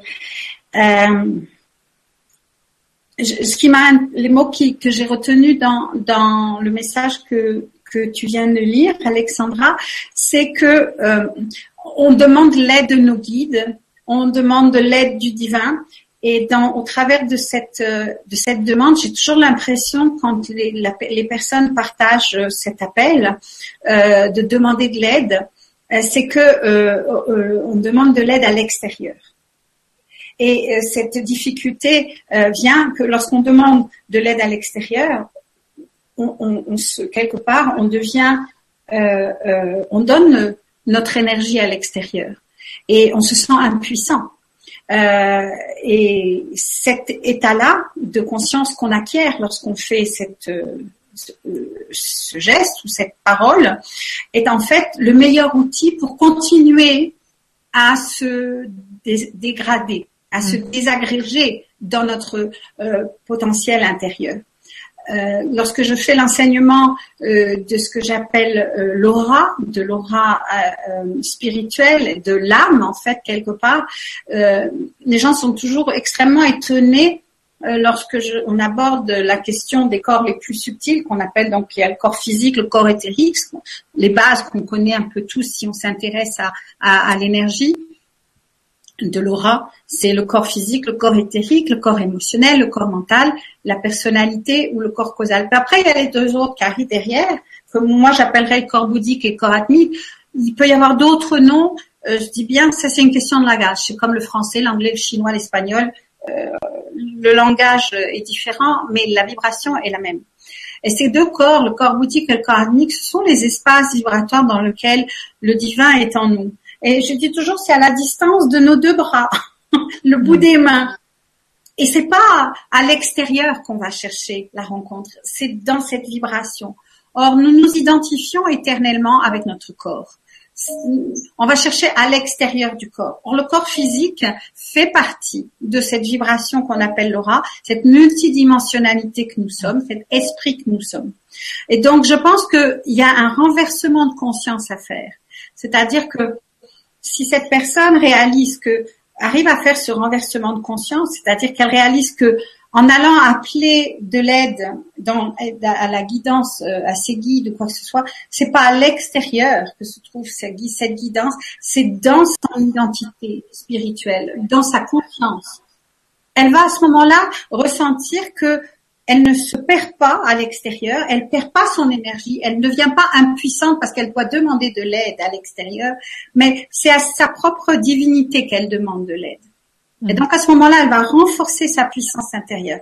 Et c'est ce qui se passe parfois. On est obligé de passer par des expériences de cet ordre-là qui nous amènent à perdre, euh, à perdre, comment dire, l'espoir et à faire face d'un seul coup ce calme qu'on avait, ce bien-être qu'on avait, cette paix qu'on avait acquise. Et d'un seul coup, il y a tout qui s'effondre parce qu'on on passe à une autre étape de conscience Et c'est le moment où peut-être pour cette personne de commencer à réaliser que ce divin auquel elle appelle de l'aide à l'extérieur, à ses guides auxquels ne sont pas forcément dans cet extérieur, hmm. parce qu'elles se perdent dans cette énergie-là, mais par contre sont dans notre cœur, dans notre divinité intérieure. Et donc là, on ne donne notre énergie à personne et on va continuer à se nourrir. Donc, c'est peut-être une étape de hmm. d'évolution pour euh, dans lequel cette personne peut peut-être aller voir. Hmm. Ouais, c'est bénéfique en fait euh, les moments où on n'entend plus les guides. Ça veut dire que ok, voilà, on, est prêt à être autonome et on est prêt à comprendre aussi que les guides, comme tu dis, ne sont pas à l'extérieur et sont pas là pour faire le boulot à notre place. Euh, ils sont là à une certaine étape de notre évolution, mais au bout d'un moment, voilà, on devient autonome. Et euh, en début d'émission, tu parlais du discernement en fait. On apprend le discernement et on lâche la main des pseudo guides qui sont censés nous dire ces guides sont quelque part un outil pour euh, pendant l'étape de vie dans laquelle on pense qu'on est un corps avec un esprit, on a besoin d'une aide. Comme un enfant, comme un adolescent, encore besoin de l'aide de ses parents.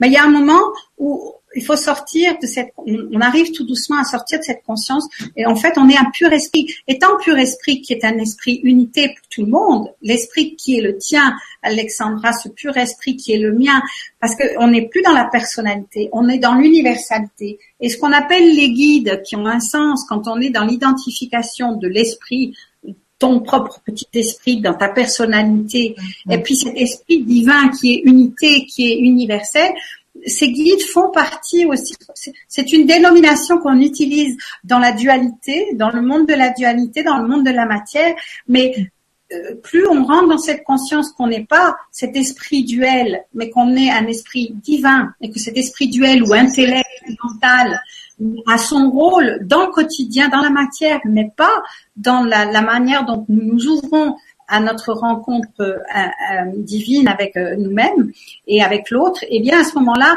les guides, les maîtres ascensionnés, tous ces les anges font partie de cette même universalité de l'esprit qui est le nôtre, qui est universel pour tous. Mm. J'appellerais ça l'Esprit Saint.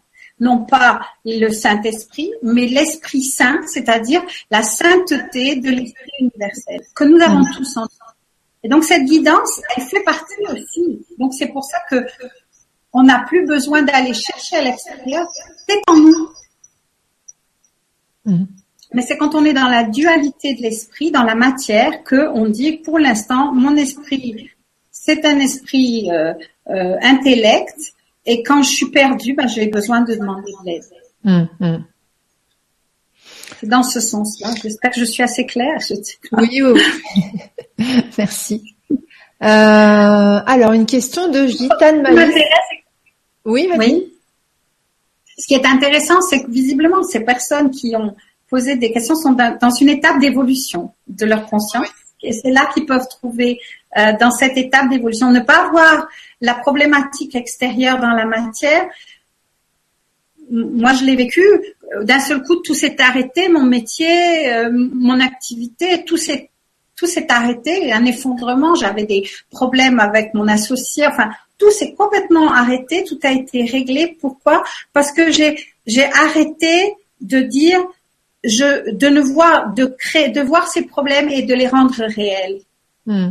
C'est-à-dire que j'ai mais oui mais ils sont là tant, tant que je les voyais que que je vivais dedans, eh ben je les ai nourris quelque part. Et puis mon accident a tout arrêté. J'avais pas le choix. Hmm. et donc je pouvais plus rendre réel tout ça. D'accord. Merci Sophie. Euh, alors oui, Gitane Maïs. Euh, je crois qu'on avait déjà euh, discuté sur sur un temps pour vous, Gitane Maïs. J'espère que bah, que tu vas bien. Alors bonsoir à tous et merci à vous pour votre temps de partage. J'ai la sensation d'être bloquée dans mon évolution spirituelle. Je souhaite évoluer plus vite ou mieux. Je ne sais pas trop quoi faire pour enlever cette sensation. Je me dis que je dois être patiente, que tout arrive à point, mais j'ai parfois l'impression de ne pas faire ce qu'il faut. Avez-vous des techniques ou des pratiques à me conseiller? Merci beaucoup. Et ce soir, donc j'ai lu les questions d'après. Ce soir, le thème c'est que ça. C'est euh, il y a une pause dans mon évolution. Euh, ça m'inquiète. Je m'ennuie. Comment je peux faire pour aller plus vite? Magnifique. Alors, euh, c'est parti, ces mots qui sont utilisés, il faut aller plus vite, j'ai l'impression de bloquer. Quand on entend ces paroles-là, euh, on est euh, pour aller plus vite parce qu'on est bloqué. Est-ce que c'est, c'est pensé pour moi ce que je ressens? Est-ce qu'on a l'impression que lorsqu'on parle comme ça, est-ce que ce sont des pensées qui sont des pensées euh, mentales ou est-ce que ce sont des pensées qui sont des pensées d'amour? Je pose toujours cette question. En général, la personne va réaliser que ce sont des pensées mentales. Qu'est-ce qu'il dit? Je dois aller plus vite. Attention, tu vas louper ton train. Euh, Par à l'heure. Euh, attention, euh, euh, c'est pas le bon moment. Euh, attention, tu prends du retard. On a l'impression que c'est comme notre père ou notre mère qui sont là qui disent attention, avance. Donc, ce sont des. quand on conscientise ça comme ça, on, se, on réalise que toutes ces pensées que vient d'émettre cette personne que je remercie, ce sont des pensées qui sont mentalisées, d'accord? Donc elles n'émanent pas euh, vibratoires, elles émanent d'une structure qui nous dit fais ci, fais ça, va pas ci, va pas ça, fais pas ci, fais pas ça. Toutes ces pensées-là, c'est ce que j'appelle des pensées mentales, des pensées d'identification. Elles sont là pour cacher quoi? C'est comme des nuages qui passent devant le soleil. Est-ce que parce que les nuages passent devant le soleil pendant un certain temps, on va plus voir le soleil Est-ce que pour autant le soleil n'est plus là? Donc cette ces pensées-là nous empêchent de voir le soleil parce qu'on nous dit t'es en retard, tu dois faire autre chose, tu es stoppé. Mais la réalité, c'est quoi? Ce soleil, il nous dit quoi? Il nous dit mais moi je suis toujours là. Ça, c'est pas parce qu'il y a des nuages devant. Donc notre état divin que nous passons notre temps à chercher parce que nous sommes en retard et nous avons l'impression que nous bloquons, cet état intérieur, cet amour intérieur, cette conscience intérieure, elle est toujours là. C'est comme un soleil. Imaginez-vous le soleil, je dirais à cette personne. Et puis il y a des nuages qui passent et puis qui disent, tu ne vois plus le soleil, il est plus là. Attention, tu vas le louper. La prochaine fois, il va se coucher. Tu vas, tu vas rater ton coche. Hmm. Non. On a l'impression que tout tourne autour du soleil. Mais c'est pas vrai le, soleil est toujours là. Il n'y a pas de destruction de ça. Donc peut-être conscientiser que toutes ces pensées qui sont des pensées mentales, les reconnaître et dire, attends, elles m'empêchent de voir que finalement j'y suis déjà. Nous n'avons rien à apprendre, nous n'avons rien à vivre, nous n'avons rien, nous n'avons aucun chemin à parcourir. Nous avons juste à reconnaître que nous sommes déjà dedans. Mmh. Mais je donnerai cet exemple que nous donne Muji euh, et que j'adore, hein, il me dit, OK, t'es là, t'es en train de manger du miel, et puis d'un seul coup, t'entends une petite voix qui dit, ça a quel goût le miel? Est-ce que tu es sûr que c'est le bon miel? Attention, tu vas être allergique. Hmm. Est-ce que ces pensées-là, c'est le miel? Le miel lui-même ne peut pas savoir quel goût il a. Le miel lui-même ne peut pas nous dire ok, il est issu des fleurs, euh, qu'il est issu. C'est nous qui donnons ces informations. C'est celui qui mange le miel qui va donner ces informations. Le miel lui-même n'a aucune, aucun état d'âme. Je ne peux pas dire cette question. Pourquoi? Parce qu'il est déjà le miel. Donc, le questionnement que nous avons de nous dire est-ce que je suis sur le bon chemin, j'ai l'impression de bloquer, est-ce que je dois avancer, comment je peux faire, est-ce que je dois aller vers telle approche ou telle approche, c'est un questionnement qui est très mental, qui utilisent pardon des pensées qui sont mentalisées. Hmm. la vérité, c'est ok. si nous sommes déjà ce miel, nous ne pose, nous posons pas ces questions-là. Donc, conscientisons que nous sommes déjà cet état divin. Pourquoi pas essayer en tout cas. Hmm. Et puis, euh, laissons de côté toutes ces pensées qui nous amènent à, à, tous ces nuages, qui nous emmènent à voir que le soleil est toujours là. Hmm. Donc euh, c'est cette étape-là qui est difficile à conscientiser, mais l'exemple de Muji avec le miel, j'aime bien. On peut poser des questions et discuter pendant des heures sur le miel, hmm. mais le miel lui-même ne se pose pas ce genre de questions. Pourquoi? Parce qu'il est le miel. Hmm, hmm, nous sommes cet état divin.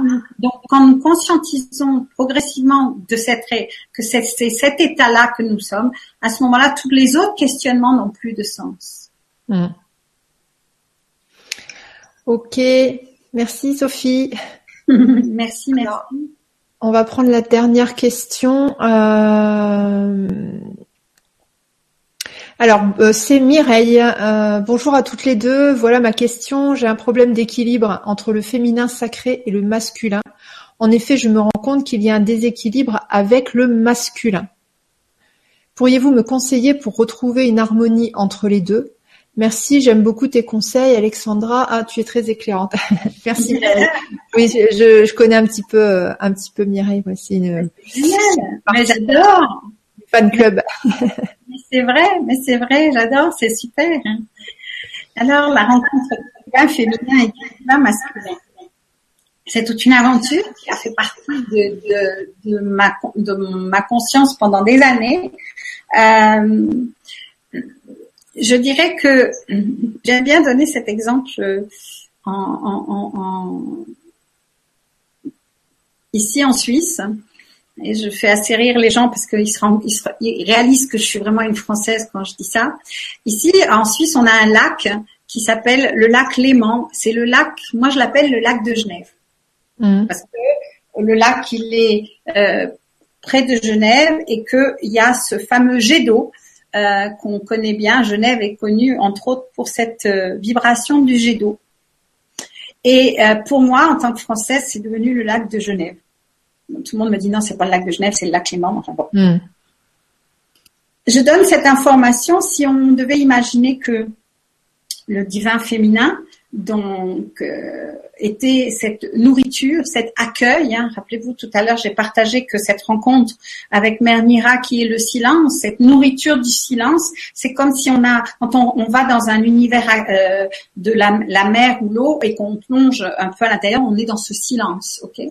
Donc le lac de Genève, son sens pour moi, euh, c'est comme ce silence, c'est ce divin féminin qui est nourri d'eau et qui, lorsqu'il est plein, euh, va d'un seul coup être exister. Le lac de Genève, on n'en a rien à faire s'il n'y a pas le jet d'eau de Genève, d'accord? Sinon, c'est un lac comme un autre, le lac d'Annecy, le lac de ceci, le lac de cela. Euh, Qu'est-ce qui fait que on parle du lac de Genève? C'est son jet d'eau. Et euh, pour moi, le divin masculin, c'est ce jet d'eau. C'est cette antenne comme une épée qui jaillit et qui fait qu'elle jaillit. Pourquoi? Parce qu'il y a ce divin féminin. S'il n'y a pas assez d'eau dans le lac, le, le jet d'eau va être tout petit et va pas émerger et montrer sa qualité. La mm. relation entre le divin féminin et le divin masculin, pour moi, c'est cette rencontre entre cette masse d'eau du lac et puis ce jet d'eau. Euh, de Genève qui, plus cette nourriture du lac est présente, est abondante, il y a plus il y a d'eau dans le lac, plus ce jet d'eau est puissant et vibre et émane euh, sa, son, cette image de la conscience. Donc, euh, le féminin, la rencontre du féminin et du masculin, elle se fait au travers de cette rencontre.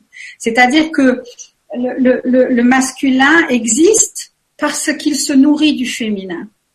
Mm. Et c'est cette, quand on arrive à rentrer dans cette conscience intérieure, euh, eh bien, quelque part, la, la, la, la, communion entre le féminin et le masculin, elle se crée et il n'y a plus de division. C'est plus, euh, il faut que j'accepte mon masculin. Oui, mais tu comprends, moi j'ai ça à dire. Et puis euh, euh c'est un peu cette bataille qu'on a vécue. J'aime souvent le dire quand on parle de, on a, on a parlé de la révolution féminine. Et au niveau vibratoire, donc la révolution c'est féminine, c'était quoi? C'était que la femme commençait à parler, c'est que la femme commençait à travailler, c'est que la femme commençait à agir. Ce que je vais dire va peut-être étonner certaines personnes. Au niveau vibratoire, qu'est-ce que ça veut dire? Ça veut dire que la femme, elle a commencé à utiliser son énergie masculine, permettant à l'homme de rentrer à la maison, mmh. de s'occuper de l'enfant et sous cette vision-là, le masculin a pu réveiller son énergie féminine. Donc en fait, il y a une rencontre permanente entre le féminin et le masculin. Le masculin existe parce que le, féminin le nourrit et le, féminin n'est visible que parce que elle est à l'écoute du masculin. Donc c'est au niveau au niveau de l'énergie, hein, au niveau du divin. Donc voilà ce que je partagerai pour pouvoir éventuellement, ça peut peut-être mmh. euh, des portes à cette personne. Ok, merci. merci. On va on va s'arrêter là pour les questions. Euh, je prendrai le temps, euh, peut-être après ou demain, d'aller sur le forum et de mettre une petite réponse à chacun. Ça, et j'ai vu Laurence Play ou Pli, tu me parles de tes, enfin tu nous parles de des troubles du comportement alimentaire. N'hésite pas à m'envoyer un, mail directement dans ma boîte mail. Donc c'est alexandraduriez@live.fr. Euh, n'hésite pas, ou sinon c'est disponible sur le forum. Contactez Alexandra envoie-moi un mail et puis on, discutera euh, par rapport à ça. Il y a, euh, j'ai, voilà, il y a une méthode qui pourrait te convenir, je pense. Enfin voilà, faut qu'on, faut qu'on en discute. Euh, voilà, je vais, je vais dire au revoir et puis je te laisserai le mot de la fin. Bah, d'abord, le mot de la fin, c'est d'abord de te remercier hein, de cette écoute et de m'avoir euh, à, être présente euh, ce soir. Et puis de remercier bien sûr euh, cette web TV le grand changement. Et puis on m'a souvent dit depuis des années, moi je réalisais pas en fait que ce parcours était pas, je dirais pas particulier parce qu'aucun parcours, tous les parcours sont particuliers, mais disons que euh, il pouvait euh, permettre d'ouvrir des portes euh, que certaines personnes qui sont dans une résistance euh, totale, dont on ne se rend même pas compte, euh, consciemment pouvaient être aidées avec ça. Et je, je, le comprenais pas, et donc je j'en parlais, j'en parlais pas pendant des années. Et puis c'est très récemment, depuis une ou deux années, que des amis et des patients m'ont demandé de, de partager un peu plus. Et donc, euh, c'est ce que tu m'as donné l'occasion de faire, puis je t'en remercie. Mais euh, maintenant, c'est pour moi le temps de tourner cette page hein, à, à, cette partie de ma vie, non pas parce que les événements euh, ne me plaisent pas ou quoi que ce soit, mais parce que, et c'est une information que j'ai envie de partager pour finir, le passé n'existe pas. Le passé n'existe pas. Pourquoi? Parce que là, quand on a commencé notre émission, c'est déjà fini depuis longtemps ce passé-là, même le démarrage de notre émission. Donc, euh, quand on parle euh, du moment présent, moi je vais plus encore plus loin, je vais dans l'instant. L'instant est un instant qui se renouvelle, mais euh, l'amour est là, l'amour reste, mais les événements ne sont plus ne sont plus dans cette réalité. Donc, pour moi, j'ai j'ai ouvert cette porte grâce à toi, et puis maintenant, ben, on va de l'avant. et je remercie vraiment toutes les tous les gens qui m'ont accompagné sur ce parcours et qui continuent à, m'accompagner.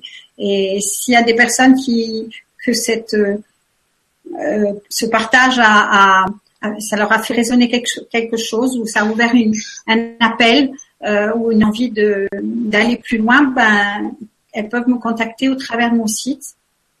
Et puis euh, voilà, je, de temps en temps je vais sur Paris euh, donc, je peux me déplacer aussi euh, sur Paris si jamais. Et autrement, euh, je travaille à distance aussi. Donc, avec joie, un accompagnement si c'est nécessaire, mais sous une forme d'accompagnement de conscience. Mmh. Car la seule guérison qui existe, la guérison n'existe pas, elle existe que dans le monde médical. On se guérit d'une maladie, euh, il n'y a pas de guérison qui existe. Par contre, il y a une euh, transformation, une transmutation de l'esprit qui se fait.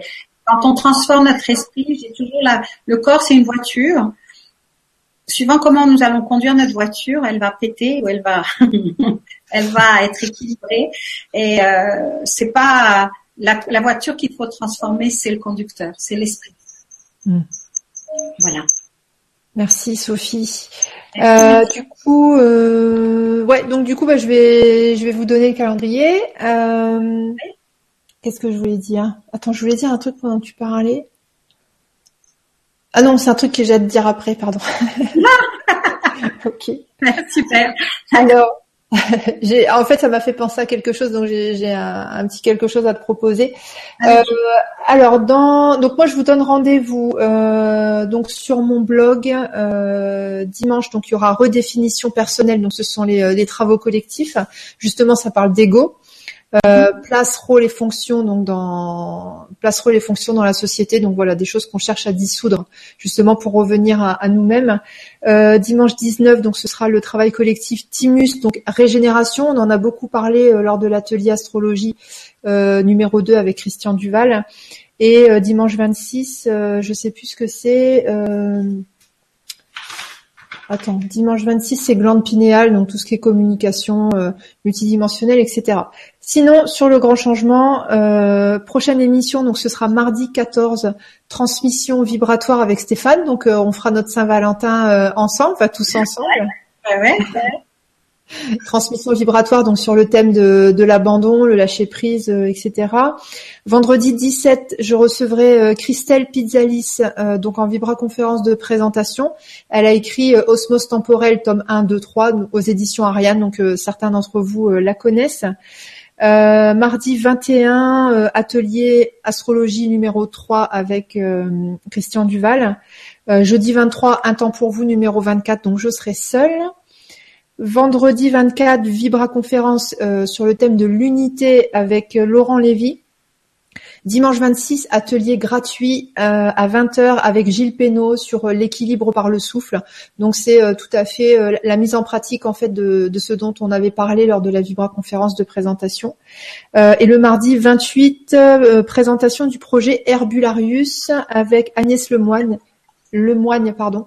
Euh, Herbularius, c'est euh, voilà une sorte de, communauté euh, avec des professionnels. enfin voilà, la vie en communauté. Elle nous, elle nous expliquera son, projet. Elle a besoin d'un petit coup de pouce. donc voilà, c'est pour ça qu'on lui a proposé de passer par le grand changement.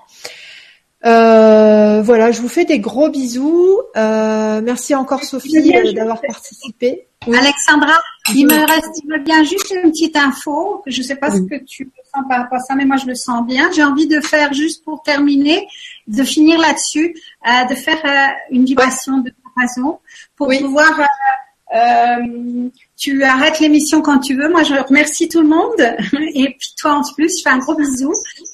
Merci.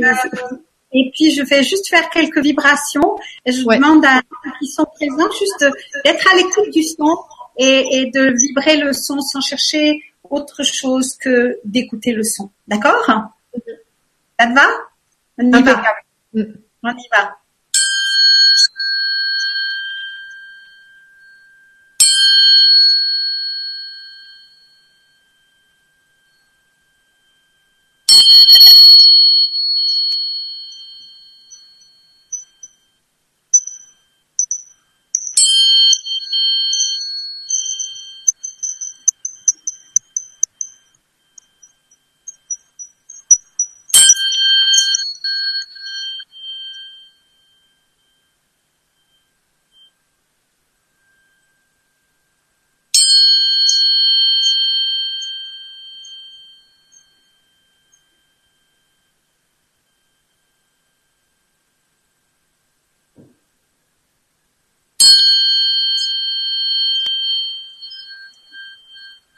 Au revoir. Bye bye. Bye bye.